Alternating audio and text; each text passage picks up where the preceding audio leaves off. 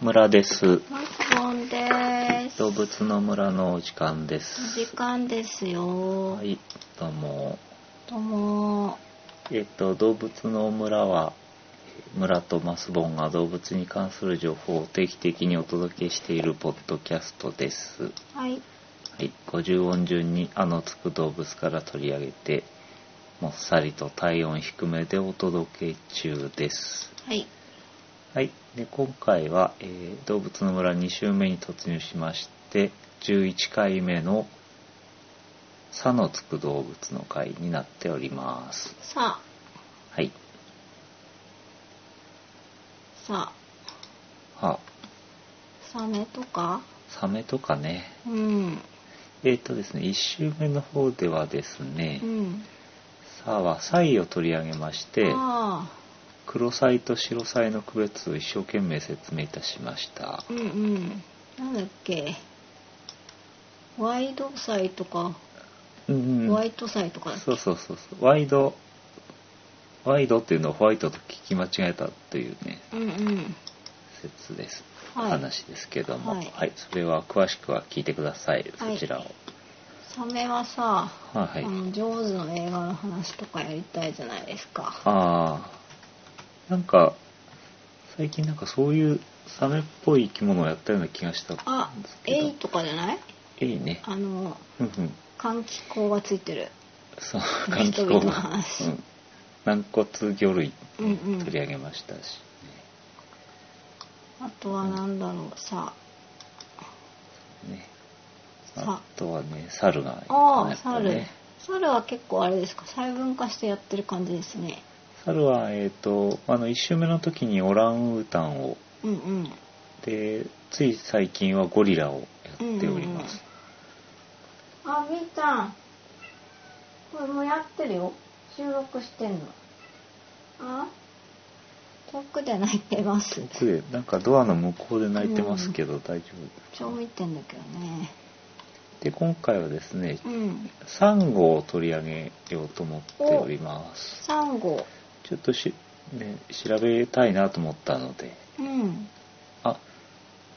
そういえばあうのん確認問題を最近配信しましたけれども、あはい皆さんどうだったでしょうか何点でしたかねえっとね、あの今回ちょっと新たにですね、検定ごっこっていうサイトをちょっと使いましてう、んえ動物検定の村で、そう、あ の、検索してもらうと、うんあの、ネット上でこう、ボタンをポチポチって押しながら、確認問題あが問題解けんの、ね、解けますすので、ほうほうほうえ、もうあの、あれなんですよ、配信した内容と同じ問題を、あの、ああ、ちょっと試しに作ったんで、あれ、ほうほうお暇でしたらやってみてくださいっていうほう。うんううん。んこれ聞いてないとやっぱ難しいの。え聞いてないと難しいかな。問題を解く人。ああそうでもないんじゃないかなあうんと思うけどうん。特にあの前回ねお届けしたやつは確認問題の中で割と優しく作ってるような気があ、そうなんだ。するので、ああ。はとい。いう感じですえっ、とじゃあお話を戻りまして今日はサンゴということで、サンゴ。はい、なんかありますかねサンゴについサンてはゴはですね、なんか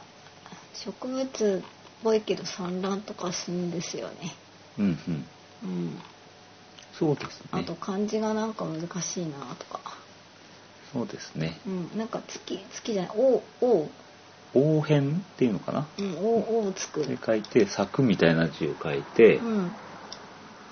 うか王に一冊二冊の冊うん、で王に湖のあの山水のないやつこここね。ここね、なんかあのダイビングとかしていたという方からうんうん、なんかこうサンゴサンゴ礁うんうんの間にちっちゃいお魚がいてとか、うんうんなんかそういうお話を聞くとなんかこう夢膨らみますね。そうですやっねたことないですけど、うんとか。うんねあとなんか実際よくわからないっていうね。それ私もよく分からなかったんでちょっと調べましたというのをうん。あ、ごめん、これやっていい？ははいこれちょっとまあた今日も今日も卵でお送りいたしま失礼します。すすごいなんか卵剥いている内職とかをやってるんですか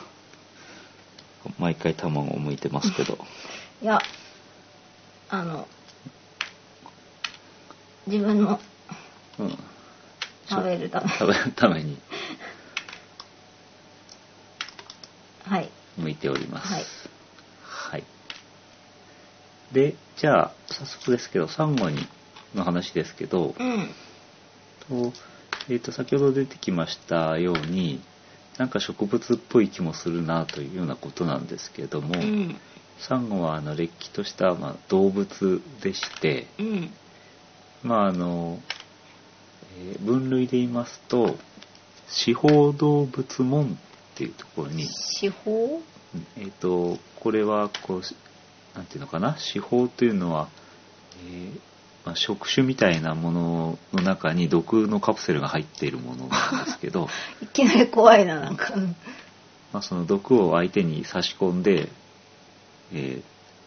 やっつけてしまう生き物うんで、まあ、あのサンゴの他にはうんうんまあイソギンチャクああちょっとやばそうなやつそれからクラゲがいますねえクラゲもクラゲは四方動物になりますああそうなんだだからあのクラゲがイメージしやすいよねその毒を打ち込んでくるというのはああうんそうだねで四方動物門の中のカチュウコウつって花の虫って書くんですけどカチュウコウに属しているへえでカチュウコウっていうのはそのイソギンチャクがそうなんですけど、ほうほうんクラゲはまた別なんですが、ううんうんまあ、そのカチュウコウに属する動物ですまあ、うんサンゴ虫なんて言い方しますけどサンゴ虫って書いてねあうん、という生き物なんですけどあ、う、ん草じゃないうん草あの草じゃないんですね、うんでそのなんでしょうイソギンチャクとの、まあ、大きな違いとしては、うん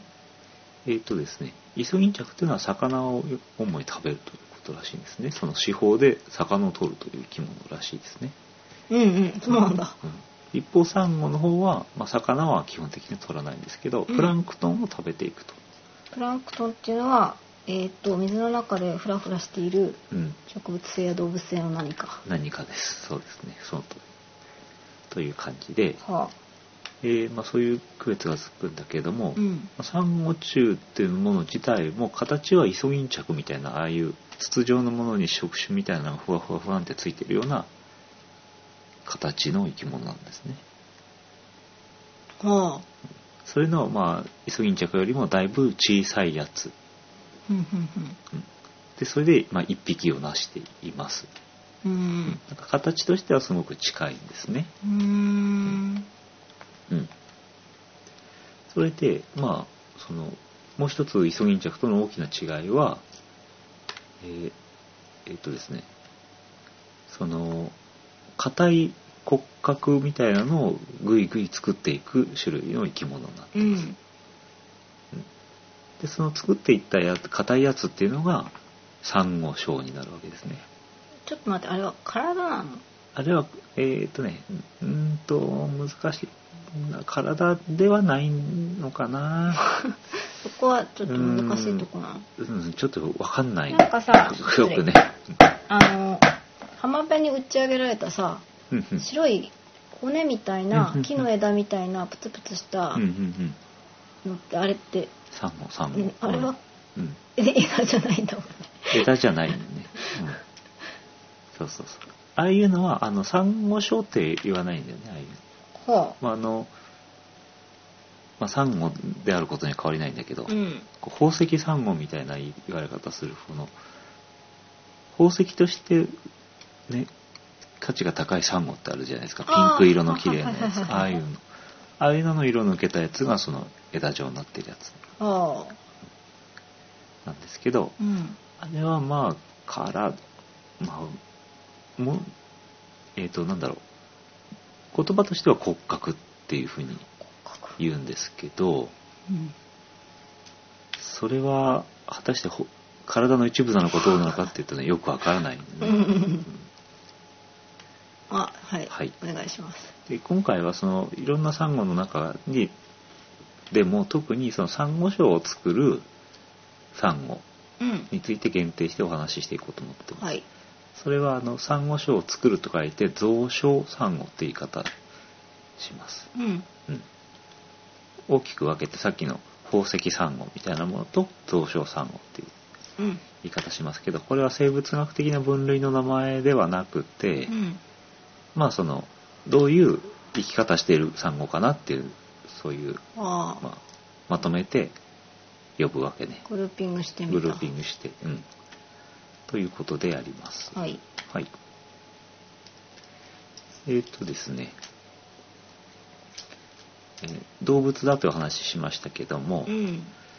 サンゴっていうのはその、あの、一回クラゲのとこでも話したような気がしますけど、こう。うんポリプみたいな、こう、あ、なんか聞き覚えちょっとある。なったりとか、プラヌラ妖精とかもわけのわからな 聞いいた聞いた、変なのになってどうなるかよくわからないんですけ ど、まあ、あの、なんだろうな、プランクトンみたいな状態になって、ふわりと、うん。漂ってるこ感れっじ。て、うん。えーまず岩にピタッとくっつくんですけど、あ、うんうんそのあのふわってしてる状態がもうすでにイソギンチャクみたいな形になってるんですけどうん。うん。それがまあ岩みたいなところにピタッとまずくっつくと、はうん、そうすると分裂するとあ。うん。これはあのサンゴって生き物はそのイソギンチャクみたいなやつであの卵を産んで増えることもあるんですけど、うん。あの無性生殖というかうん。分裂することがあるんですねあ、コピー作コる。ピーができるんですねうんそれでじゃんじゃんその岩にくっついてからあのクローンを作っていってほうほうほうほうほうそ。れがまあなんとなくこうつながっていってうん。大きな塊クローンの大きな塊になっていくあーそれをなるほどまあ、軍隊ってね軍の、まあ群れの体ってこと軍隊はあはあはあと言いますけどもそれって単一の生命体みたいな形で機能する塊になると、そっかそっかなんかほらなほらほらってなんかですねサンゴって、うんうんなんていうの一人なのかなとかよくうんうん思ってたんですけど、うんそのコピーたちが、クローンたちがみんなで集まってなんとなく一つにうんうん固くなってるなんかアジサイみたいなイ メージ、分 かったうん分かった、まあうん、みんなで一つの花に見えるよみたい見なえるよと オッケーオッケーすごいいいねそれそうまあそれが正しいのかどうかちょっとわからないんですけど、まああのイメージねそんなイメージですでそのサンゴ礁っていうその軍隊はうんどんどんこう大きくなっていくわけですねでサンゴサンゴっていうのはそのご飯を食べたらその石灰質のものを出していってうん自分の周りをこうどんどん固めて家を大きくしていくんですけどほそれがじゃんじゃんじゃんじゃん大きくなっていってううん長い間かけてあの周りのサンゴ礁とどんどんくっついていってうんさらに大きな塊になるとえーあのオセロみたいなイメージあそうそう ちょっとまあどんどんくっつ繰いりてく返るんのないねけど、どんどうんん陣地が広がってる感じそうはそうそうあ、なんかさ大きくなることでメリットとかあるのないんじゃないかなううんん と思いますはい、はいえっ、と一番世界でお一番大きなサンゴ礁っていうのは、うんオーストラリアのうんグレートバリアリーフあなんか聞いたことあるになります、ほうほうほうほう、でっかいのこえこれは長さで言ったら2000キロメートルもうわかんないけどすごい長いねあるということで、 まあそのなんでしょうたくさんのねそのクローンがくっついてる塊ではあるんですけど、うんまあその生き物として一つの生き物として見たら、うんまあ2000キロもあるっていうとすごいでかい生き物のようであると。なるほどねうんうんはい、はい、いいでしょうか。うん、いいでしょうかはい、はいどの辺まで話したでしょうか。えっ、とですね、サンゴサンゴのちょっとじゃあ、えーどこにいるかっていう分布について少し紹介しますけれども、うんあの日本ではやっぱり沖縄とかね暖かいところにいるよってイメージあると思うんですけど、うんえっとですねあの日本っていうのはサンゴの、えー北限っていうふうに考えていいかなという位置にある、あなるほどなるほうんなんか他のサンゴはもっと赤道寄りにあるわけですね、うんあの世界的に見るとね、ど、うんううん、んえっと特にこのサンゴ礁を作るような種類の代表格は石サンゴというのがいますけれども、はい石サンゴでいうと海水の水温が、えー20度以下にならないとこうんうんで、えーなおかつ、まああのえー塩分濃度が若干高いところじゃないとダメだということらしいんですけど、うんうんえーまあ、海水が澄んでいることが必要ということであ水がきれいじゃなきゃダメきれいじゃないとダメと。あまあ、そのでも北の方であってもその海流の影響でですね、あうんえー暖かい暖流の方が流れ込んでくるところにはわりかし、うんまあ北の方でも見れることはあるんですけど、へーまあ寒流の影響が強いと生きていけないといううんうんことなんですね。うんでそこでちょっとその海流に関するコツなんですけど、コツうん、うんえ寒流と暖流はその例えば世界的にどういうふうに回ってるのかっていううんお話なんですけどう、んちょっと紙に書いて説明しますけれども、え紙えっとですね、紙皆さん見えないんであれなんですけど、うんまあじゃあ日本をこう真ん中に書いてですね、うんこう世界地図を書くとしますうん大陸とかざっくりとざっくりと書きますねうんこの人なんかラジオでいきなり絵を描き出した。そうするとまあ大体こうなるんですけどそうすると真ん中に太平洋がありますよね、あはいはい。うんでこれあのこう赤道をビッと引くと、うんうんでえ赤道の近くが一番暖かいわけですから、うんうん赤道の方から流れてくるうんうーん海流っていうのが暖流になるよね、うんうんで海流っていうのは、えっと、ちょっとどういうわけか北半球は時計回りに回ってて南半球は反時計回りに回ってると覚えるとすごくわかりやすいんですので太平洋の北半分うんを、えー時計回りの矢印を書くと南半分は反時計回りの矢印を書くとあこれ逆だったこれだねっていうふうに海流が回ってるんですねうんうんっ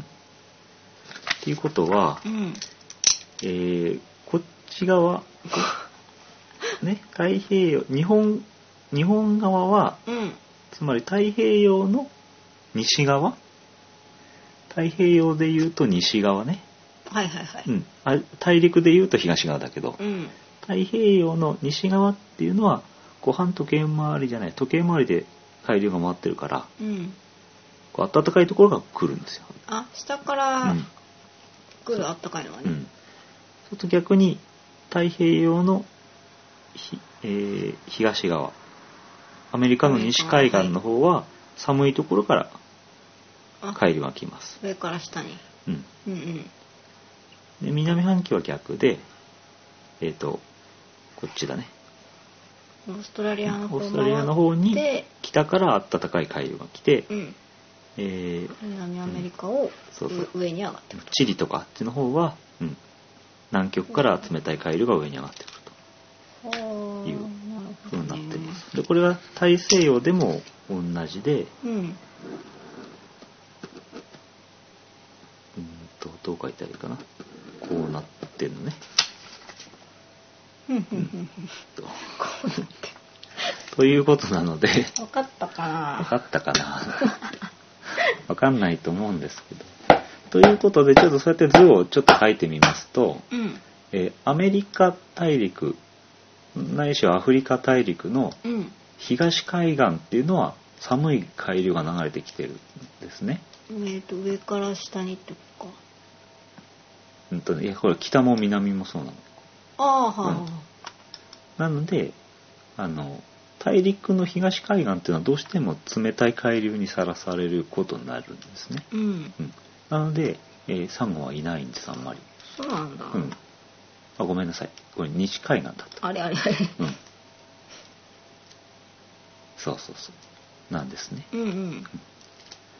で逆に日本みたいなのは、えー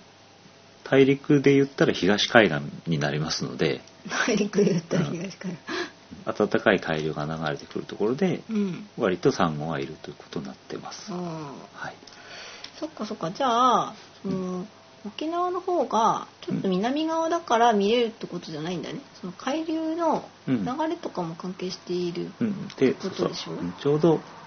その海流とまあ当然ね北海道よりは暖かいんですけど、うんそういうののバランスが良くてというか、うんうんギリギリうまいことサンゴがいるよということですねなるほどねサンゴはいろんな種類がいますけどうんあの沖縄だと340種類ぐらい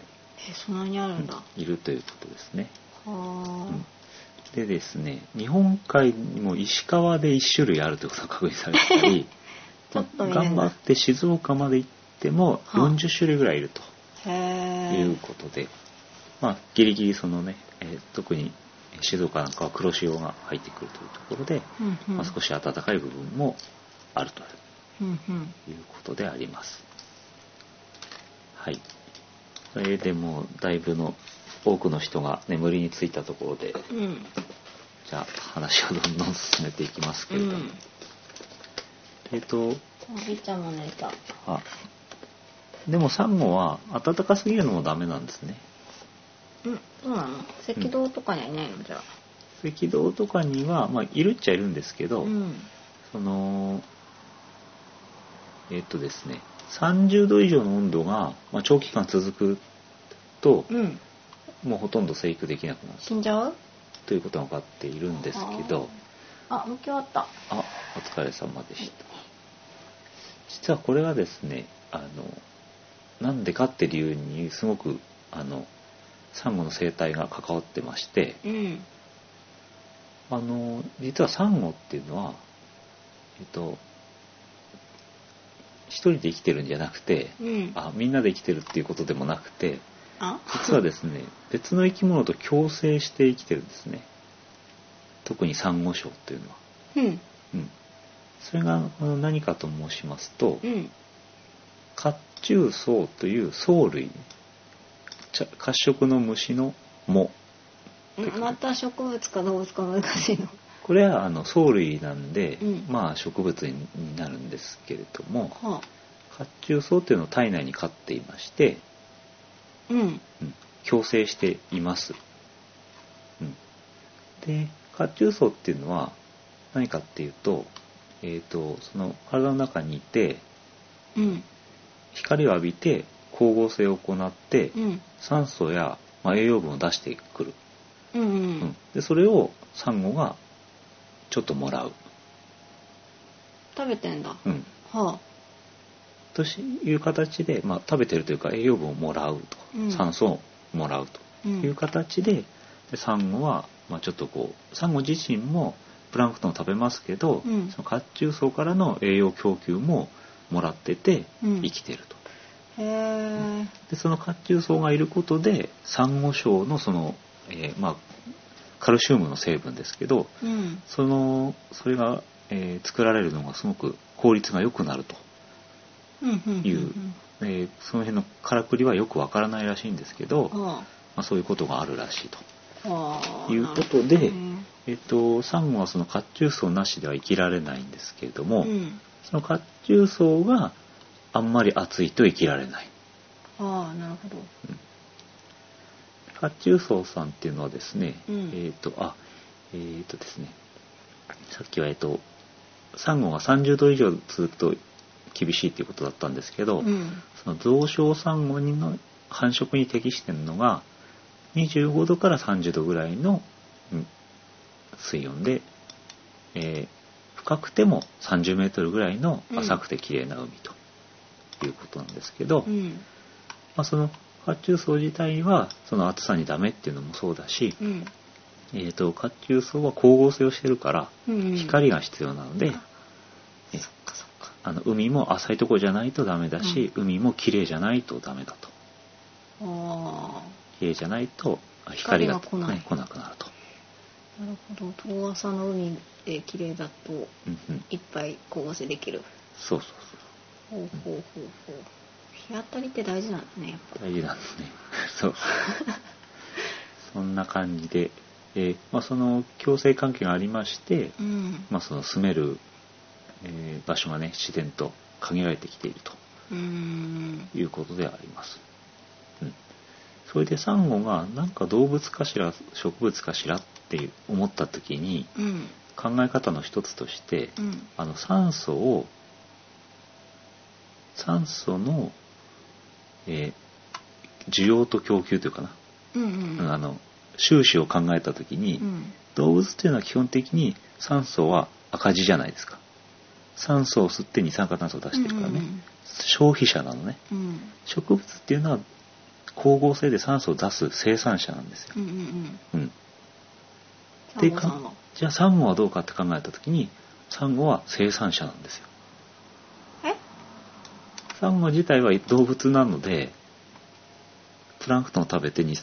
て、まあ、酸素を吸って二酸化炭素を出してるんですけど自分と一緒にいる褐虫藻が、うんえー酸素をいっぱい出してると、うんうんその2つを合わせて考えるとうんサンゴ虫と褐虫藻を合わせて考えるとうん酸素を出してる量の方が多い合わせて考えるとってなんかすごいそのあのそういう合わせちゃってそうするとそのサンゴ礁っていう物体自体は酸素を出しているという植物になっちゃうしょまあそういうふうなそれはまあだから植物ではないんだけど、うんそういう意味では植物的な一面もあるよということですねうん環境にとってね。うんうん、え難しいうんいやいけるなんかいけるうんいける大丈夫だと思はい、そんなサンゴなんですけど、ううんえっ、と次の話題としてはうんあの一斉に産卵するっていううんうんなんかシーンがある、こうれんなんですかすごく綺麗だという噂なんですけどこれはやはりあの一斉に産卵するっていうのはことが知られてまして、うんえっとサンゴっていうのはし基本的には雌雄同体なんですね。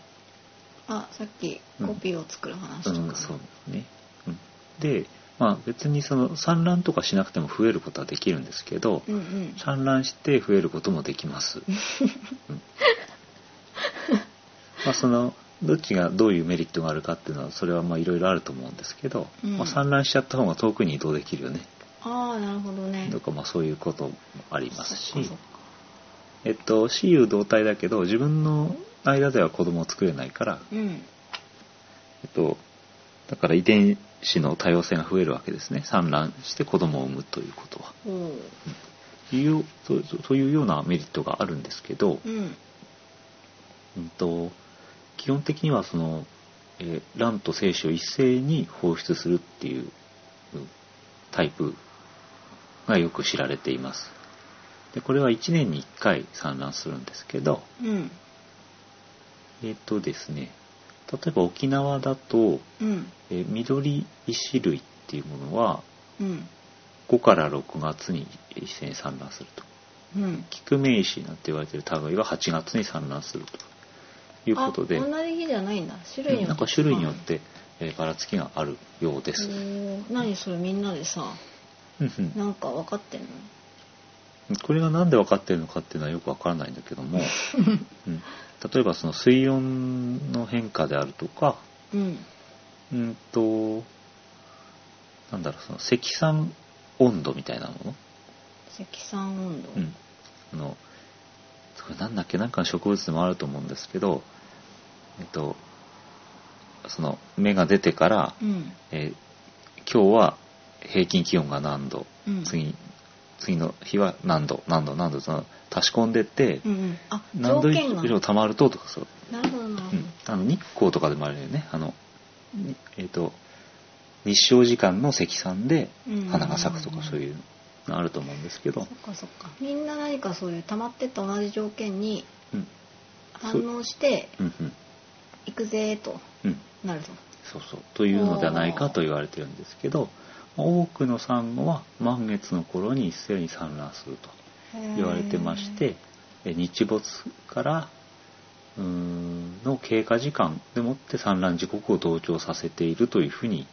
言われていると、うんで今日行きますよって言ったらじゃあ日没ちか日没から何時間後にじゃあ行きましょうかっていうふうにうん示し合わせてるんだというふうな、えこもとう出らるしいのかなこれ隣の人とかどうなんですかね。うんあの、グレートバリアリーフにおいては、にうん満月の2、3日後に100種類以上のサンゴが一斉に産卵するっていう現象があるようです。うんで、えっ、と、その他ですね、例えば航海、ハワイ、沖縄などは、うんまあ、あの、ちょっとばらける傾向があるらしいと。うんえーだけどですね、満月の4日前から8日後ぐらいの期間の間に、うんまあ、出てるよというような傾向が知なられるほどてじゃあます。満月ジャストじゃないんだねうんうんうんうんまあ、でも満月前後っていうからね、どっちにしろげあの月の光はすごく、うんうんうんうんあの綺麗なあの強い時期なんじゃないかと思いますけど、うんうんわーっとわーっと出ていくということですね、これなんか怖いなってすごい思うんですけどうんうん何がああら綺麗とか ないのうたまたま泳いでてなんか産卵の時とかに当たったらなんかすごい嫌じゃない わあなんかいや嫌じゃない嫌じゃない わあなんかなんか出してきたと思ってわかんないけど怖い吹雪みたいなそう なんか嫌だなと思いますじゃあなんでその 話こんだけ産卵の話と いういやなんか綺麗ですっていうなんかそういう評価があるけどなんか嫌だなってびっくりしち個ゃう人的に 思うというね話ですあはいサンゴでしたあうんうんでちょっと環境の話をしますと、うんでサンゴはあの最近ねあの数が減ってるとかあと発火現象ですね白くなっちゃうとかねそういうことがあるとか、うんまあ、ダイバーが傷をつけてるとか、ああはいまあこうはいいろいろな問題がありますけど、うんまあダイバーが傷をつけてるとかっていうのはもうあの問題外でやらないやってはいけないんですけども、うんあの鬼糸で人でねうんがですねサンゴを食べちゃうということで,、人手が食べちゃううんうん、のはで人ではなくあと人で以外にはえーサンゴ食の巻貝というのがあるサンゴ食巻貝白レイシ白レイシ貝魂とかそういう貝なんですけど、あうん人手とこの貝が、まあ、うまいことサンゴの肉の部分を食べちゃうということでうんこれがまあ何でかわかんないんですけどですねすごくあの大発生したりした時があってう、んうん大変だうんということでまあその人手をこう、ね、除去したりとかねうんいう活動をしている人もいます。えうんまあそのサンゴ礁っていうのはあの一回なくなったら復活はもう無理っていうかすごい長い年月かかるわけですよねーうんその石灰分をどんどん出してサンゴ礁を作ってると言いますけどうんすごくちっちゃい生き物が頑張って出してるんでうんもう年にもう何センチも伸びるようなものではないと、ああじゃあグレートなバリアなリーフはうん、結構かかってるぞとそうそうそうそう。 あの、今日地球上に存在するサンゴ礁の中には5000万年前に生まれたものもあるというぐらいの、すごい長生きじゃんそしたらまあその長生きなんですよう。んうん。ということで、まあ、えー亡くなったら取り返し、取り返すのはもう全然できないわけですよね。うんということなんですけど、うんあのですね、サンゴの発火現象ですね、白くなっちゃうっうてんいう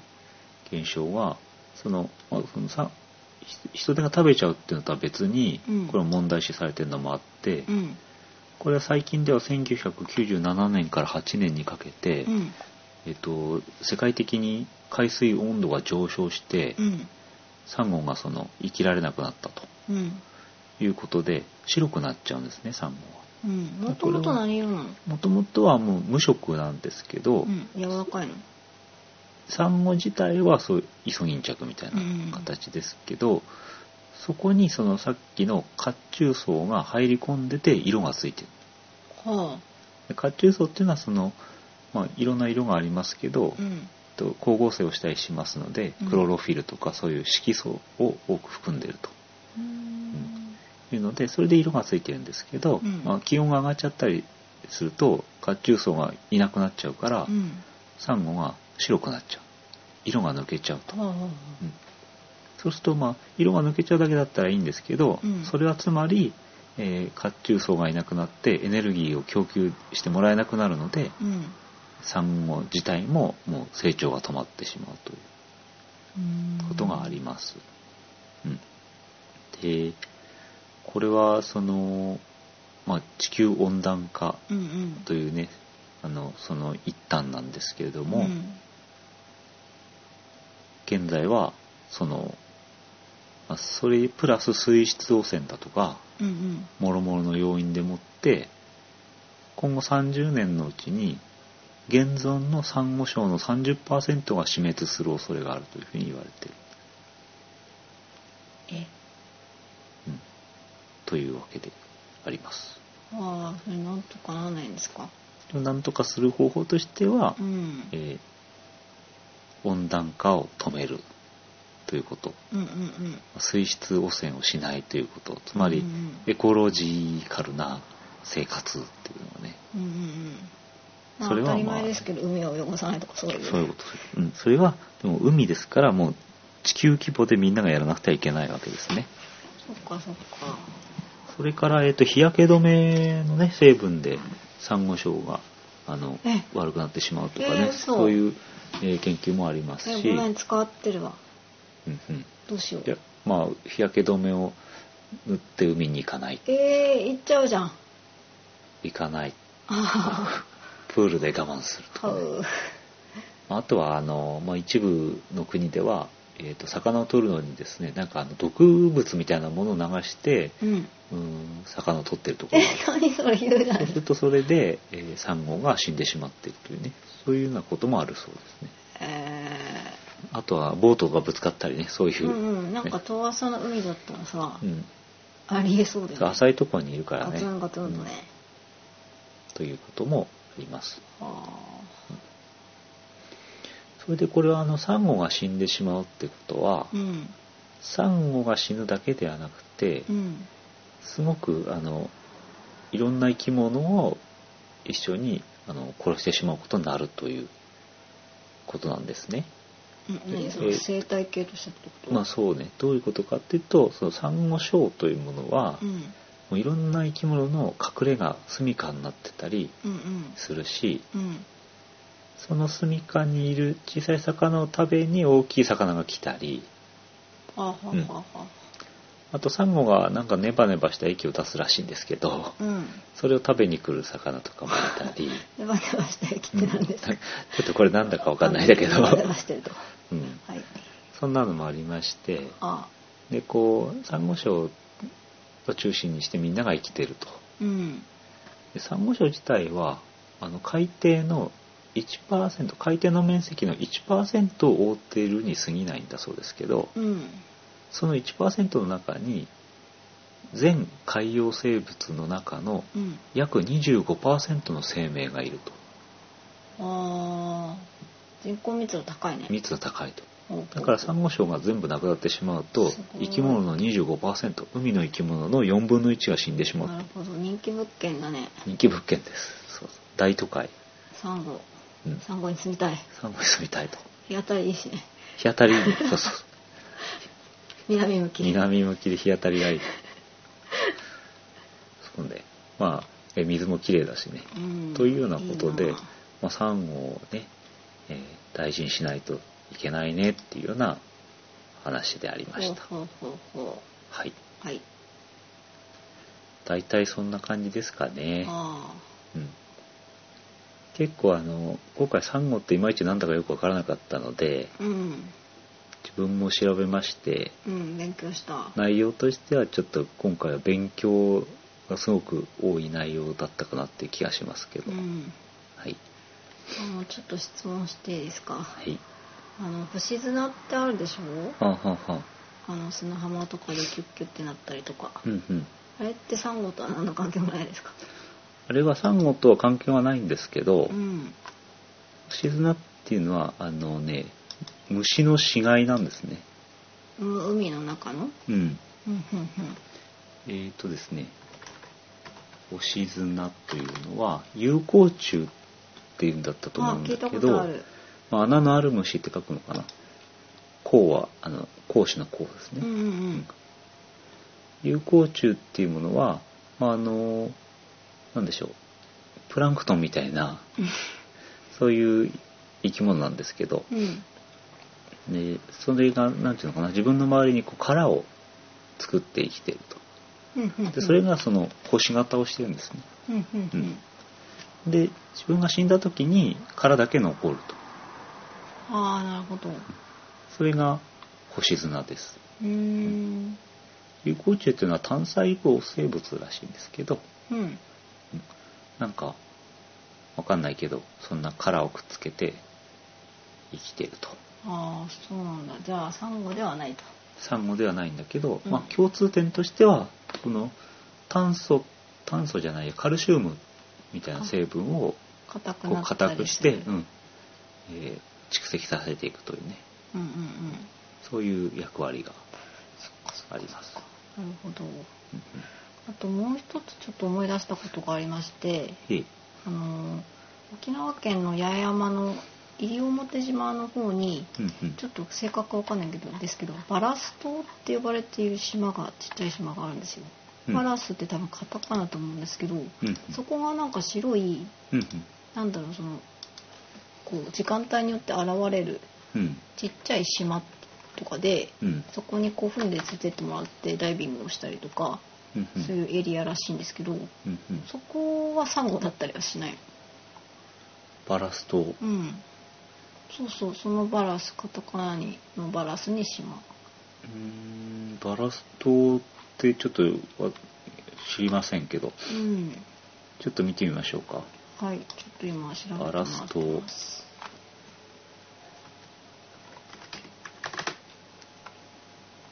バラストドットあコムそれそれそれこれもうこの今ねあ画像こがれ出てるあーそうそうそうすごくここ綺麗なんですよ一度だけ行ったことがあるんですけれどもはいはいあなんか書いてあるよね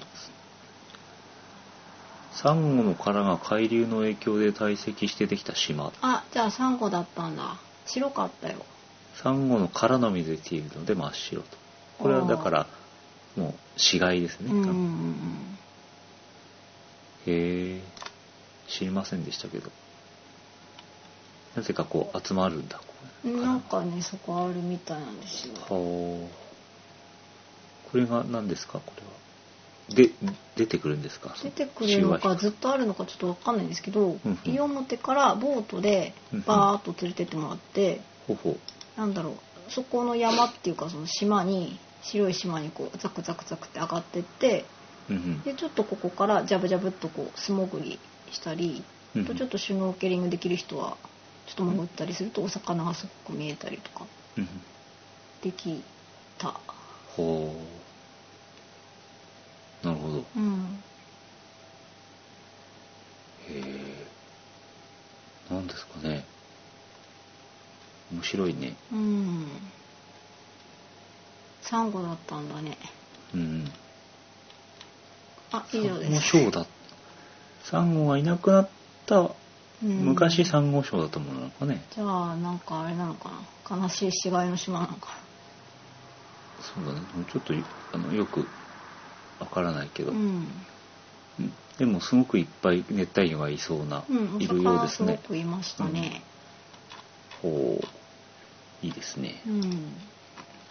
なんか行ったことある人はぜひなんか教えてくださいはいはい教えてくださいバラスとカタカナでバラス、ううんうんんうんえーはいはいえっとねあとはサンゴうん出てくる本とか思ったんですけどあんまりパッとしたものがなかったものでしてうんふと思い出したのは「泳げたい焼きくん」なんですけれども、うん、うんなんで梅たいやきくんの歌詞の中にですね、うんなんか桃色サンゴが手を振ってとかいう話うん。僕の泳ぎを眺めていたよって、ああ、言うんだ。うん、シーンがあるあの思い出しましたうんそれだけですうん。桃色サンゴはおそらくこの種類だろうとかそういう。桃色サンゴは桃色サンゴっていう種類のサあンゴが、いるそうなんだ。う桃色のって意味じゃないんだ。ではない、うん、そうあ桃色サンゴは今日言ってたあの増床サンゴ礁ではなくて、うんその宝石の方のあねなるほど。ピンクってことか。ピンクのねそうそう綺麗なサンゴあ礁あなるですほど、ねなるほど。サンゴですねうんうん。うん海のたい焼き君はたい焼きが海に逃げ込むんですけ どそれ私ですよね。これ別にネタバレですとか言わなくていいですかあの最後にうん。お腹が空いてしまって、うん。えー餌に食いついたらうん。釣り糸だったとうんうんこう泣くとこだよね。うん、そして釣り上げたおじさんがあの美味しそうにその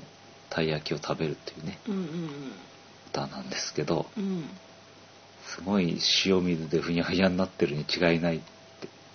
そうだよね。思います、海に逃げ込んだあたりからちょっと何かね、うん、あのフィクションだよね。まあフィクションなんだけど。 フィクションなんだけどね、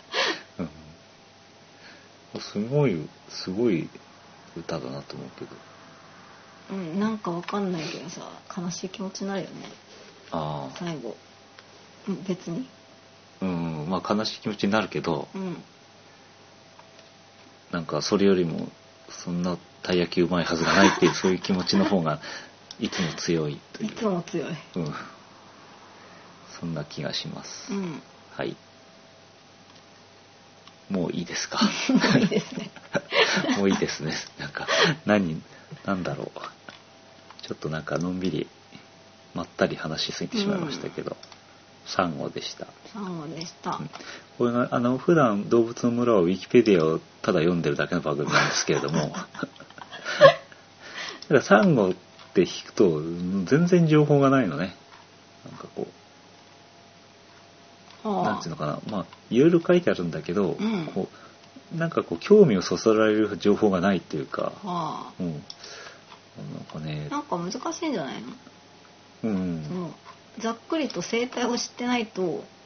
うんう用語んが難しいとかね。とかその形とかねなんかイソギンチャクに似てるって書いてあるけど、うん。なんかよくわからないんですよねなんか図とかを見てもね、うん。とか思ったりしますけど大変だったんだ。大変だったんです けどまあ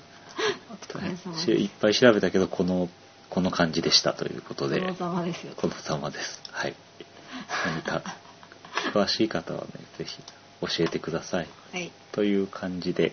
はい。じゃあ今日はおしまいですはい、おしまいです。はい、あ、はいりっちゃんも寝てるしね。はい、もう夜も遅いの足抱えでて寝てるわ。はいということではい。はいおやすみなおやすみなさーいさーい。